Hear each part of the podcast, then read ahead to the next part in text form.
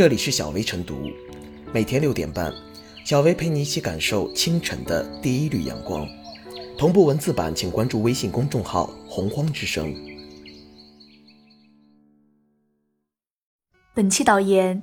日前，中央网信办、工业和信息化部、公安部、国家市场监管总局四部门召开会议。启动二零二零年 App 违法违规收集使用个人信息治理工作，针对面部特征等生物特征信息收集使用不规范，App 后台自启动、关联启动、私自调用权限上传个人信息、录音、拍照等敏感权限滥用等社会反映强烈的重点问题，开展专题研究和深度检测。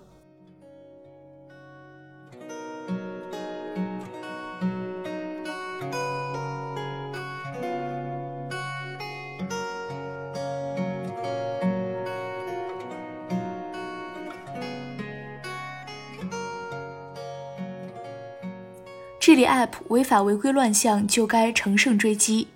智能互联时代，林林总总的 App 已然成为人们网络生活不可分割的一部分。尽管监管部门在打击 App 违法违规收集使用个人信息方面取得了积极进展，但公众常用 App 存在的无隐私政策、捆绑授权和强制锁权、超范围收集使用个人信息等典型问题依然存在。二零二零年的治理建立在去年的基础之上，不管是从重点指向还是从要求上，都有明显提高。比如，二零一九年的治理主要是体现在加强对违法违规收集使用个人信息行为的监管和处罚等四个方面，而今年的重点工作则升级到七个方面。再如，制定出台 App 收集使用个人信息行为应用商店审核管理指南，指导督促应用商店切实做好 App 上线前的安全审核，把严入口关等等。与2019年相比，今年治理的一个重要特点就是充分体现了时效性。治理重点的第一条便是制定发布 SDK 软件开发工具包、手机操作系统个人信息安全评估要点。持续受理并处理公众对违法违规收集使用个人信息行为的线索举报和问题反映，对用户规模大、问题反应集中的 App、SKD、小程序等进行深度评估。而本月举行的三幺五晚会就报道了 SKD 插件涉嫌违规收集用户个人信息问题，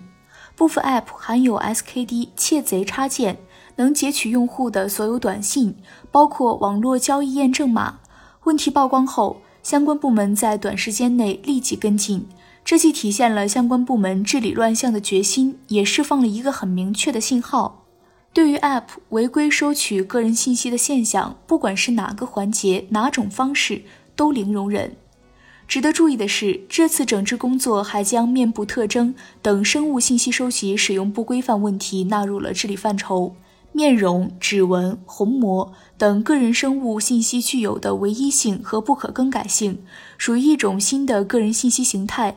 但其收集的推广、应用速度却异常之快。鉴于个人生物信息泄露对个人危害巨大，那么对 App 收集和使用个人生物信息行为的规范和处罚力度，理应与违规操作的危害性相匹配，以便为其大面积推广确立正确的航道。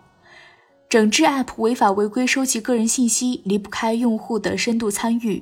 这次工作组就将利用微信公众号、网站两种专门渠道，受理广大网民关于相关问题线索举报和问题反映。这样一种欢迎举报的姿态，实质上是凝聚 App 违法违规收集使用个人信息治理合力的必要之举。而举报监督渠道的畅通，也能够倒逼 App 开发者和平台对消费者权益有更多的尊重。作为一种较普遍的行业乱象，App 违法违规收集使用个人信息的治理很难一蹴而就，因此应该一环接着一环，一年接着一年，做到乘胜追击，形成常态化治理之势。且这种治理不只是加大发现力度、曝光力度、处罚力度这么简单。也还包括强化标准规范支撑，通过完善制度去构建一个更健康的行业环境。如此多管齐下，久久为功，才能满足民众对上网安全和个人信息保护的需求。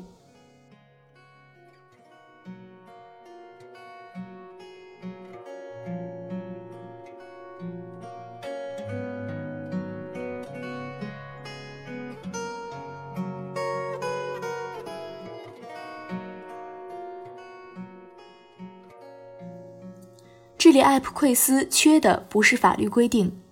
近年来，对 App 偷窥、偷听等窥私行为，相关部门进行多轮打击。二零一七年和二零一九年，先后出台《信息安全技术个人信息安全规范》及《网络安全实践指南》《移动互联网应用基本业务功能必要信息规范》，其中均有对 App 侵犯个人信息安全问题进行规范的内容。去年年底，四部门又联合印发《App 违法违规收集使用个人信息行为认定方法》，试图解决违规行为认定难的问题。尤其是从二零一九年年初肇始，四部委进行了长达一年多专项治理，并取得显著效果。但魁珠显示，由于当前 App 数量已超五百万款，违法违规收集使用个人信息问题依然频发，触目惊心，严重侵害公众的个人权益。这意味着既有的制度安排并没有产生应有的规制力。纵观此次四部委出台七项打击措施。亮点不少，譬如建立动态的认证跟踪机制，再如制定发布 SDK 手机操作系统个人信息安全评估要点等。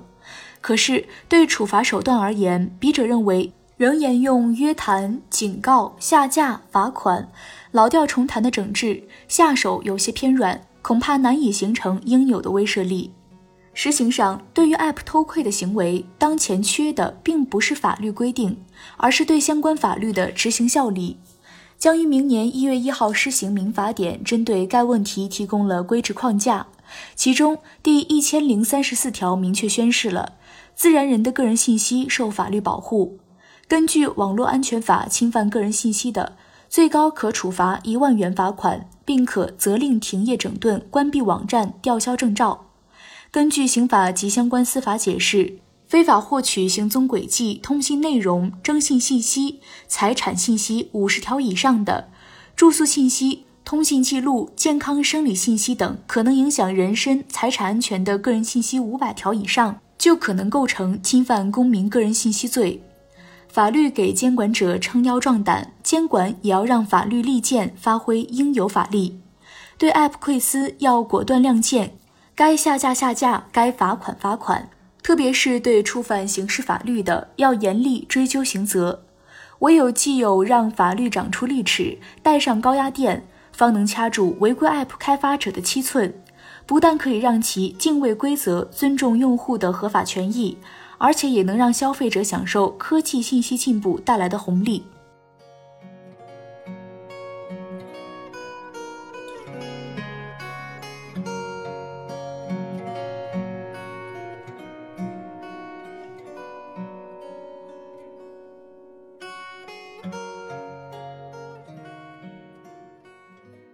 小维复言，数据就是财富。在商业利益的驱动下，App 已经成为用户隐私的惯犯。开展 App 违法违规收集使用个人信息治理，可以充分发挥技术监测和评估的功能，对 App 收集和使用行为的合规性进行技术把关，从而针对这些不合规行为开展整顿，在规范主体责任行为的同时，最大化保护消费者隐私。总之，以问题为导向，落实好气象举措，违法违规收集使用个人信息问题就能得到较好的解决，治标又治本的愿景也能够早日实现。